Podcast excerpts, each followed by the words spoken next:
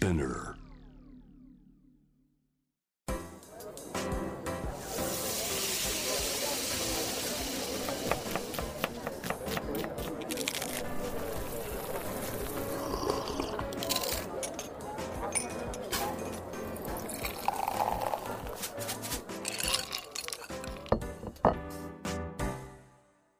アジナ副音声Voice of フード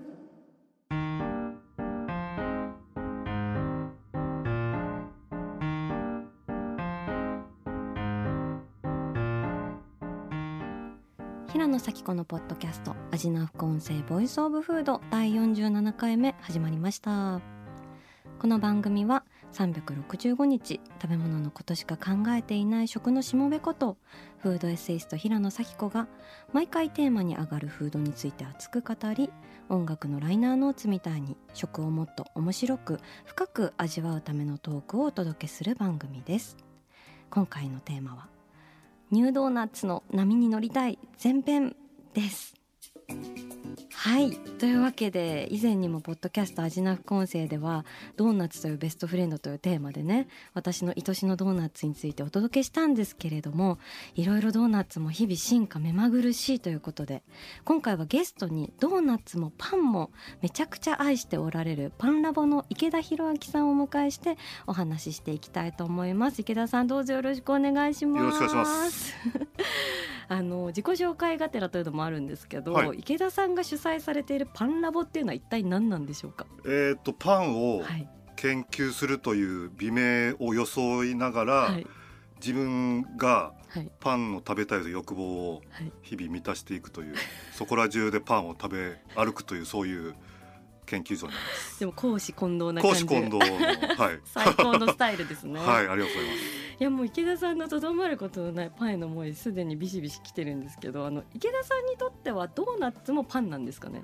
ドーナツはパンであり、はいお菓子でありだと思うんですけど、はあはあはあ僕の場合は、はい。パン寄りの方のはあ。ドーナツを主に愛しておりまして。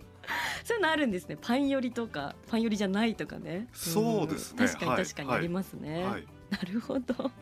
あの先日ですねあの池田さんがツイッターではい。3月1日くらいかな、こんな書き込みをされていてはい。それが非常に気になったのでちょっと紹介させていただきたいんですけれども、はい。近くドーナツブームが起こりそうである。パンに詳しい編集者に聞いてもそうだといい。パン屋さんに聞いてもなぜかドーナツが売れるという。何より偶然ではあるがドーナツというステージに役者が集結してきたのである。なかなか面白くなってきたというちょっと予言めいた投稿をですねはい。あのされてらっしゃるんですけれども平野咲子はいさんにそれを読んでいただくとはい。感無量ですね。ありがとうございます。いや恐縮ですけど。あの今収録4月末現在ということで、はい。実際どうでしょうか？そのドーナツの地殻変動みたいなのやっぱ地殻変動ですか？起きてるんですかね？あのーまあ割と中は願望込みで書いたんですけども、はい。数日後にはい。家の近所をはい。歩いておりますと、はい。マラサダカフェみたいなのができてて。マラサダカフェ来たみたいな感じでなるほどなるほど。僕も早速入ったんですよ。はい。そしたらまあカウンターがあって、はいで早速そのマラサダをくださいってうん言って。注文したんですけど、はい。えーっと小さいコンロがあって、そこの上にこう油がふつふつとしてまして、んそこにこうパッとこうなんですかあのアイスクリームすくいみたいなやつでポンってうん。入れてじわーってきて、生地をね。そうですそうですそれで入って提供してもらってはい揚げたてでめっちゃうまかったんですけど 僕ははい。そうそうこれが言いたかったんだよと思ったんですよ。なるほど。っていうのは、はい。僕パンですよね、はいパンが好きですよね。パンパンですね。ぼ僕パンなんですけど あのパンってはい結構ハードル高いっていうか、うん。パン屋さんやるのって数百万と1,000万とかこうオーブン買ったりとかうんいろいろ買ってっていうのはあるんですけど、ドーナツって結構参加費安くないですか？ハードル低くないですか？初期費用かなり抑えられるかも。そうですよね。だから、うん。ドーナツラブさえあれば あの必要なものドーナツラブ以上みたいな。なるほど。誰でも参加できるって。なるほど。なんかそのたな例えばなんかパンクムーブメントで、はいはいはい、全然楽器弾けないやつがいきなりあのはいギター持ってなんかステージ上がったら大受けしてなんか一夜にしてヒーローみたいな。そういうなんか各地で起こったらすっごい面白いぞみたいな。インディーズなインディーズなドーナツラブ命の、参入障壁参入障壁の低さからね。そうですそうです。なる そういうことが起きているというね。じゃないかなと。面白いですね、はい。でもドーナツもいろんなタイプあるじゃないですか、はい。い、わゆるこうどっしりとしたオールドファッション的なケーキドーナツだったり、はい。ふわふわのイーストドーナツだったりしますけれど、はい。今来ているドーナツというか池田さんが気になるドーナツはどんなドーナツなんですかね？あのパン寄りのイーストドーナツです。いません本当パンのことしか喋れないんですけど。あの実際すごく流行ってる気がして、それであのパン屋さんも、うんうん。えー、とドーナツをやり始めて、で前の昔の前はクラシックないわゆるドーナツだったんですけど、うんうんうん。ふわふわでふかふかしてちゃんと発酵してて小麦味がしっかりとしてどっしりとしてで中にクリーム入ってるようなそういうの増えてきたなっていう。そうなんですよ。私もすごい思ってるのがそのはいクリームドーナツっていうかジャムドーナツっていうか、はい。その穴のないドーナツ、はい。まあ要は袋タイプのドーナはい。ツすごい増えたなと思ってて、はい。で私それ初めて食べたのがなんかはい。2017年くらいのロンドンで、はい。あのすごいそのロンドンってこういうガマ口財布みたいな、はい。ドーナツでまあもちろん昔からあるスタイルなんですけど、はい。そこの専門店とかすごい盛り上がってた時期みたいなのがあったみたいで、はい。私が食べたのはあのセントジョンってわかりますか？あのレストラン。はいはいはい、ロンドンですごい有名なイギリス料理店なんですけど、はい。そこのペーストリー出身のシェフがブレッダーヘッドっていう、はい。そういうなんかカスタードクリームドーナツみたいなはい。中にパンパンに詰めたイーストドーナツですよね。それの専門店を開いてすごい人気が出たらしくて、それに続く形であの LBJ っていうロンドンボロー・オブ・ジャムっていうブランドとかも、はい。そういうドーナツ作り始めたみたいな感じで、はい。そうやってこう季節の味をドーナツにパンパンに詰めていくというか。その感じがすごい面白いなって思ってて、うん。で実はそのセントジョンでドーナツ作ってたのがはい。人たちが日本にも流れていて。あそうなんですか？そうなんですよ、あはい。の京都の Q さんっていはい。うカフェあるんですけど、はい。そこセントジョン出身の。あそうなんだ。そうなんです。方がやってて。そこもカスタードドーナツってはい。あるんですよ、それもやっぱインストドーナツではい。中にカスタードクリームぶち込んであるやつなんですはいけど、はい。もう本当それが美味しくて、はい。しかもセントジョンよりさらに日本人好みの繊細さあーみたいな。繊細になりますよね日本人そうがやると。そうなんですよね。だからそれがもう私が神ならもうその Q のドーナツを大量にお供えしていただきたい あのおっしゃる通りそれのビジュアル、食べたことないですけどビジュアルが分かってるんですけど、はい。ドーナツ立ち始めましたよね。そう立ち始めた。あの前はだから輪っかで寝てたのが急に立ち上がってそう袋タイプのそのインストドーナツみんなわかるかな？ちょっと多分。それであのはい。入り口からはいちょろっとこう出てるんですよね、クリームが。ねあの、はい。おにぎり屋さんのおにぎりみたいな筋子みたいな感じでちょっと出てるんですよね。うん。それがうん。僕結構、あのー今の感じかなと本当におっしゃる通り思っていて。っていうのは、うん。あの人はうん。あの僕の持論なんですけど、はい。流行りものって、はい外ふわ中トロとか、はいはいはい。外持ち中トロが多いですよね。うん多いですね。でそれの欲望はあるんですけどその場合、はい。困るのが、うん。あのインスタじゃないですか今今って流行り廃りの 主戦場が、はい。その時に中に入れ込まれちゃうと、うん。映えないというか全部同じにしか見えないと。全貌がわからない。全部わからないと、うん。そこへ行くとそのタイプはですね、はい。入り口からちょろっと出ていると。これによって黄色はいカスタード赤はいストロベリーとかこうわあ映えるおしゃれってできるからそこの盛り上がりが、ね。はい。かなと。両方を見たそのジレンマをやっとクリアしたのがい。かなとでも確かにその穴がなくなり起立し始めたみたいなのはそうですね。なんか人類の進化の歴史に重なるような。そうですね。ヒューマンビーイングの 到達点としての、はい。こう今のドーナツであるという、これ非常に進化論的にも進化論的な。興味深かつその後注入がポイントだと思ってていなるほど。揚げるとやっぱり温度かかっちゃうんで、うんうん。フレッシュさなくなるんでそのベストのクリームをひんやりとしたものを熱々のところに注ぎ込めるというさらに美味しさアップみたいな。そこの技術力もね、はい。なるほどな。じゃあ今回あの池田さんの推しドーナツはい。3つ3つ。ご紹介いただけるということで、はい。多分前編では2つになるかなっていう感じなんですけれども、はい。まずはどちらのお店でしょうか？まずは「I'm ドーナツ」ハテナマークがついてるんでちょっと。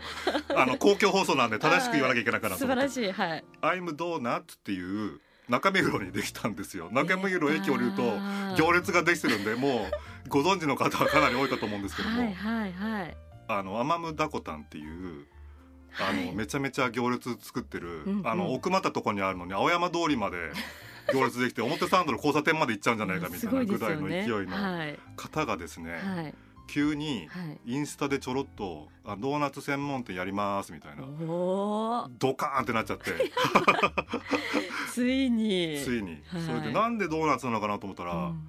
あのめちゃめちゃ美味しいドーナツができたんですよって言って、おー自信満々で。自信満々うん。に世に問いたいと、なるほど。しかも疑問系で。疑問系で。うん。もうドーナツの範疇とドーナツでないものの範疇の境界線みたいな。何それ。そんなギリギリを攻めてらっしゃる。ギリギリの攻めてるので、はい。ハテナマークっていうかこれ僕はドーナツなのってその自分も分かんなくなっちゃったみたいな。我が輩は猫なのかみたいな感じの、そうですね。すごいじすごいですね。自問自答自問な自答を繰り返す。ス、はタイルはい。今日はなんとい、なんと。来てくださったということでアイムドーナツさんスタジオにお越しいただきました。お呼びしましょう。アイムドーナツのドーナツさんですわー。開けます。パカ。うわすごい。これですよね。つまりこれですよね。いまさに映えの。映えの。進化系ドーナツですね。ね。すごい。うわー。輝いてますよ。ね。起立してるしえこれは今日持ってきていただいた種類はどんなものが？今日持ってきたのは、はい。アイムドーナツっていう店名と一緒のがあるんですよ。おーシグネチャー的な。シグネチャー的なやつが、はい。それとチョコレートとあと、はい。ラズベリーとピスタチオかな、何が一番おすすめですか？えっ、とアイムドーナツが。やっぱり。はい。そうですよね。この新食感を生ドーナツと呼んでいる。えもう本当に無手活流というかそこの概念を超越しようとしてるのでーすごいですね。全然形もちょっとこう あのある意味クラゲのようない足腰弱い感じで。軟体動物的なはい。えーいただきまただすきます。かじっちゃう。うん。うん。うん。なんかむちょむちょしてる。美味しい。むちょむちょですね。うん液体と固体のこう間みたいな。まさに。あすごいですね。はい。何ですかこの食感。弾む前に溶けるみたいな。あ本当おっしゃる通り。うんどこをなんか味わえばどんどん消えてっちゃうんで、うん、そうそうそう。だから本当に最初ムチって感じなんだけどもうとろって感じで。そうでね。も気づいたら夕日沈んでるみたいな。何？みたいな。中心がないですよね。なんか味の中心がないですよね。確かに。像をむ結ぶ前に消えていくみたいな。本当そうですね、うん。夢あ夢？夢かうつうつかつつかみたいな感じ。すっごい美味しいです。何これ？僕が思うにうん。ある種の錯覚があるのかなと思って、うん砂糖ってドーナツにおけるうん。時間稼ぎだと思うんですよ。こっちが先に溶けるから これでおおってなってるうちにうん。本体がこうバーって仕事しててどんどん溶けていくんでだから余計消えてる感が。確かに。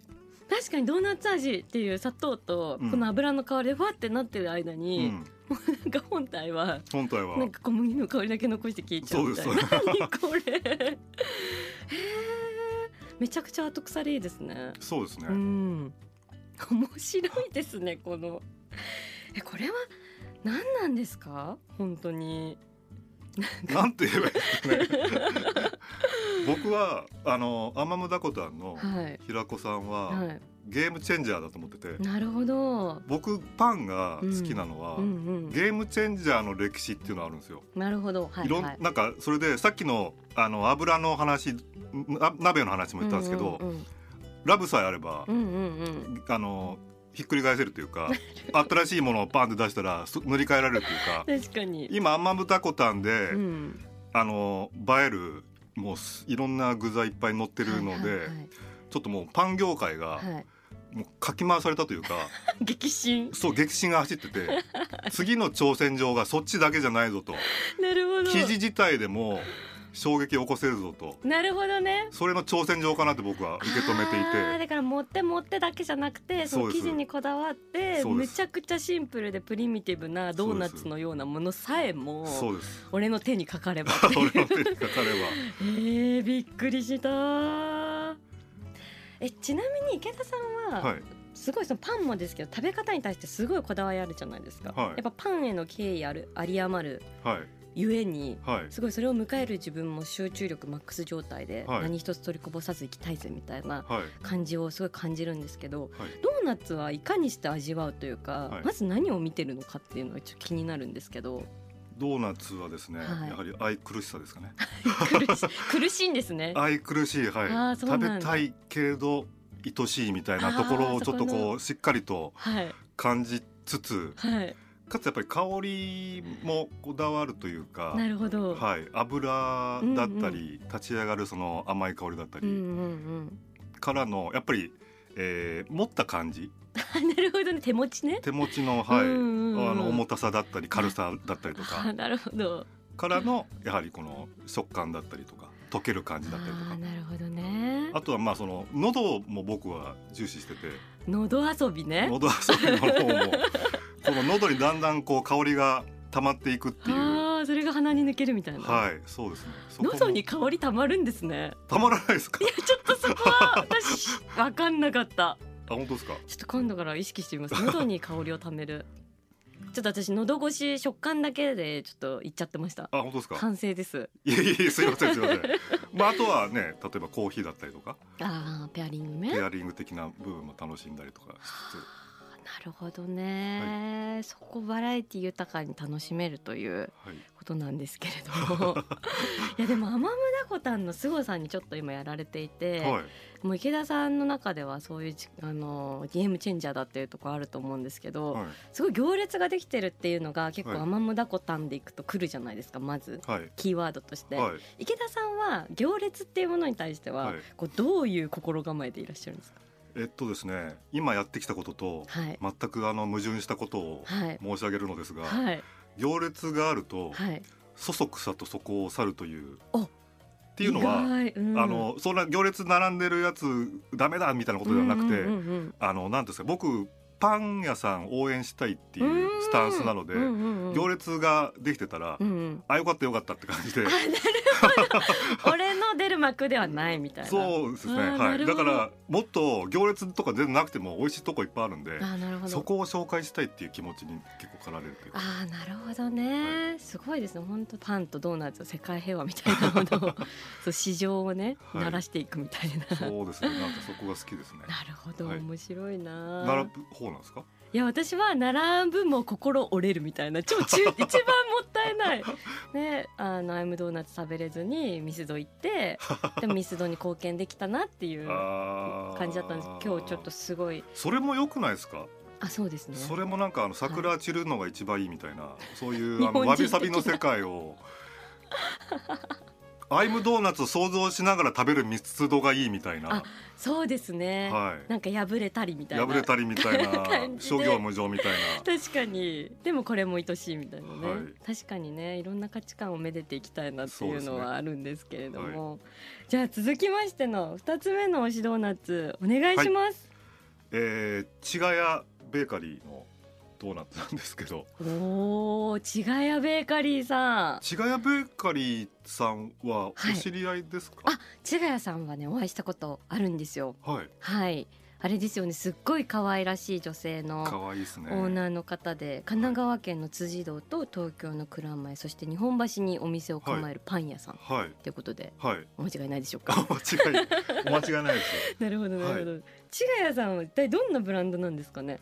千賀屋さんは、はい。結構不思議な人じゃないですか、あそうかもしれない、うなんかスタイリストをされたみたいでニューヨークで。そうなんですか？ニューヨークでスタイリストしててえー、それでいきなりなんかその一時帰国した時に、うんうん。茅ヶ崎にうんうん物件があったのを、うんなんかこう、えー貸し出しみたいな書いてあるのを見た時に、あパン屋になろうと思ったみたいで。え 絵本みたいな。空き物件を見てその日私はみたいな。それでパン屋さんになったみたいなんですよ。ね、えー、すごいですねそれで何にもそのパンとか作ったことないのにうんパン屋さんになろうと思ってうんで一緒にいた人に何も作ったことないのにうん何すんのって看板商品何なのって言われたら、うんあの急に自分でも何も考えてなかったのにドーナツって言っちゃったらしいんですよ。アイムドーナツって言っちゃったらしいんですよ。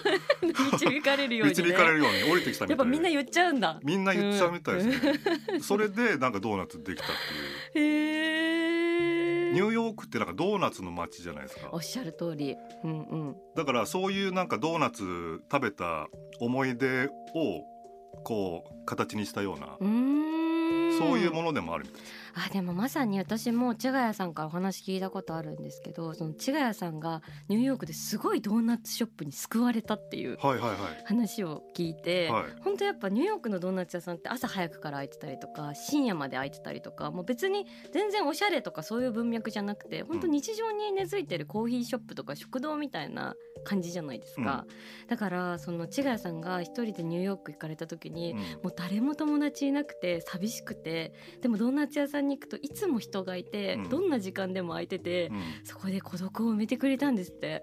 ドーナツが、うんだからすごいその話聞いてもう私泣きそうになっちゃう泣きそうになってますね。もう泣き 今も泣きそうになってるんですけど。やっぱドーナツって本当その孤独とかうん。寂しさとかを埋める力みたいな、やっうんぱまあコンフォートフードみたいな言葉ありますけど、うん。すごい私もなんか日本人なのに大福とかよりもなんかドーナツの方が癒されるみたいな、うん。なんかそういう感覚ってあって、うん。癒されません？癒されますね。癒されますよね。うん。深夜ドーナツやばいですねやっぱり。もう深夜にね本当うんそれこそもう家の布団の中の ドーナツとかもなんか人間としての最底辺みたいな感じで最高なんですけど、そうですよね、はい。最底辺まで落ちたところでのドーナツ最高ですよね。あ最高です。本当最底辺のドーナツ。そうなんですよね。だからそういう力があるのかなと思うんですけど今回なんと、うん千賀屋ベーカリーさんからはい。池田さんおすすめのドーナツさん来てくださっているということでじゃあお呼びしましょう。千賀屋ベーカリーさんのドーナツです。わ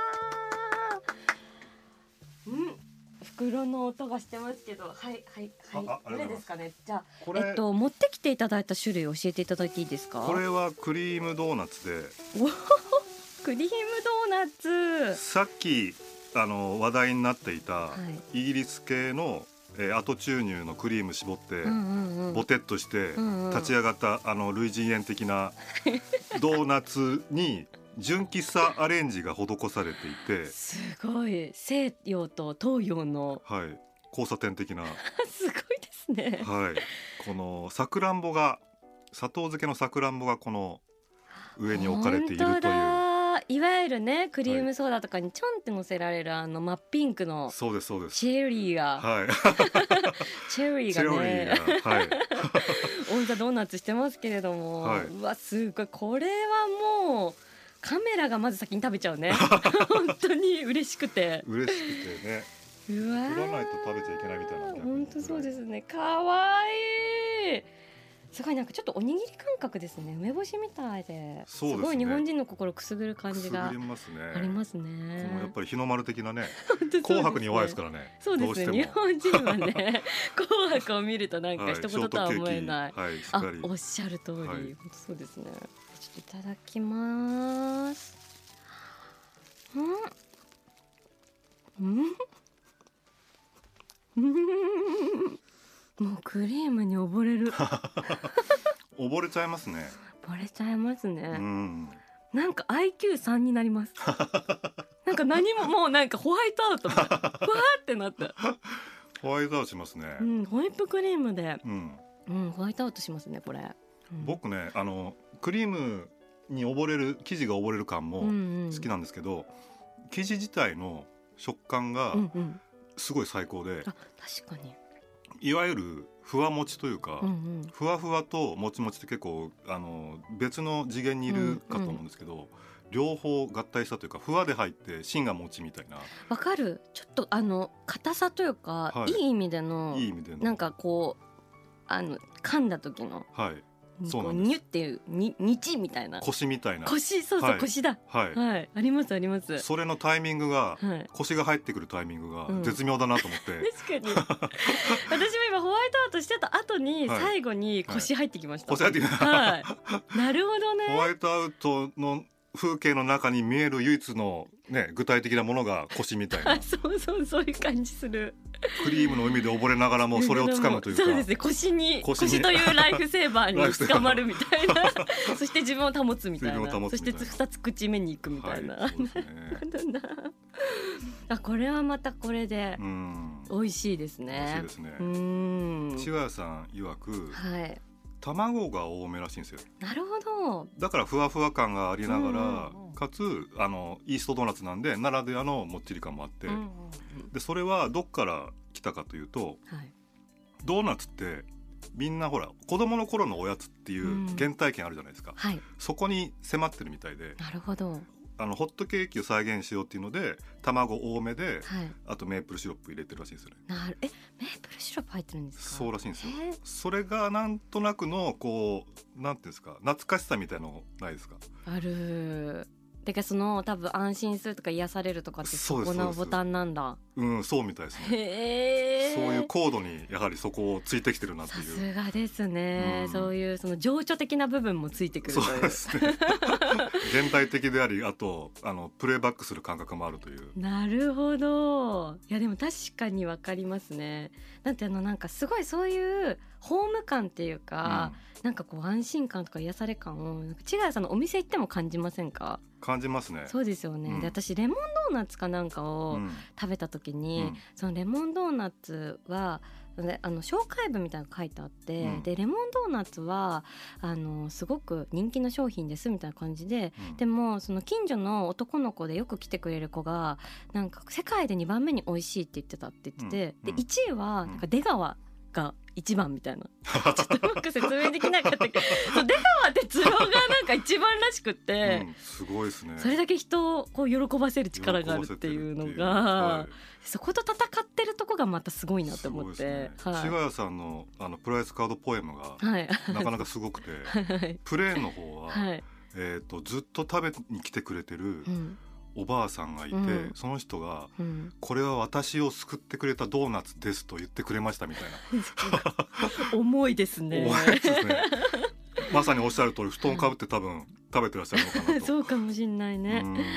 あそっかプライスカードポエムって言うんだそういうの。今すいません考えちゃったいやいただきました。まさにそうプライスカードもね楽しめるのが千賀谷さんのいいですね。その情緒的なところというかね、いやでも私そうニューヨークのねドーナツがやっぱ本当に魅力的で今うん。一個話思い出しちゃったんですけうん。ど、あの私ダンキンドーナツとか、うん。もうそういう本当何でもないドーナツ屋さんもすごい好きで。可愛いですよね。ダンキードーナツ。で結構海外行くと入っちゃったりするんですけど、うん。やっぱこう海外っている時常に食べ過ぎてるから全部食べれなくて、まああの袋入れてもらって部屋持って帰るじゃないですか。うん。で大体その紙袋でねうん。こうガシャガシャって入れてもらう感じなんですけど、うん。それをホテルの枕元に置いてたらもうほんと部屋中がドーナツの匂いになって もうドーナツが芳香剤の役割っていうかもうそれがめっちゃ幸せだったんですよ。うんもうなんか空なんか息してるだけで太れるみたいな なんか感じで最高で最高っすね。そうでもそれもすごい癒されるなっていうのうんを思い出しました。は確かにいいですね。ーいホットドッグとかなんかそういうの逆にいいですよね。海外で食べる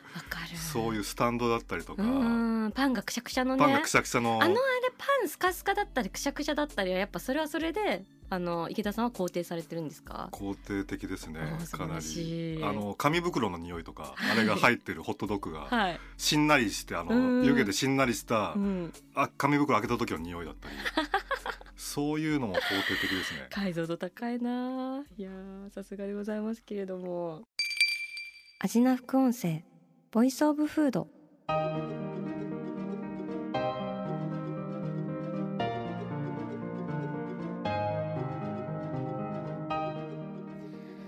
はいというわけで今回はパンラボの池田博明さんを迎えてドーナツのニューウェーブについてお話ししてまいりましたが池田さんいかがでしたでしょうか？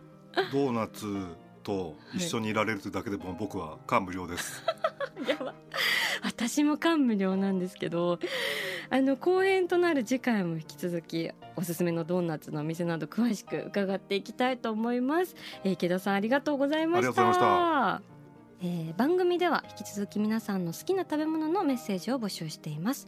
メッセージを紹介させていただいた方には番組オリジナルステッカーをお送りしています。メッセージはアジナ副音声のインスタグラムをチェックして送ってください。そしてアジナ副音声は毎週月曜日に配信しております。さらに JWAVE のラジオでもお聞きいただけます。毎週金曜日深夜12時半から FM81.3JWAVE こちらもぜひチェックしてください。それでは平野咲子が届ける味の副音声ボイスオブフード。次回も食べ物への愛を声にしてお届けしていきます。あーお腹すいた。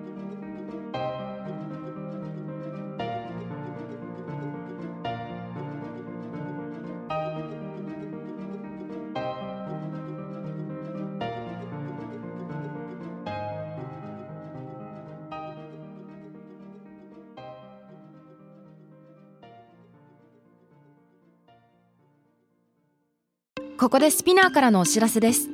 スピナーでは企業やブランドの魅力やストーリーをポッドキャストとして制作配信するお手伝いをしております。ポッドキャストを通してお客様とのタッチポイントの創出とエンゲージメントを向上させてみませんか？お問い合わせは概要欄の URL かスピナー .com のスピナー Branded Podcast からお願いします。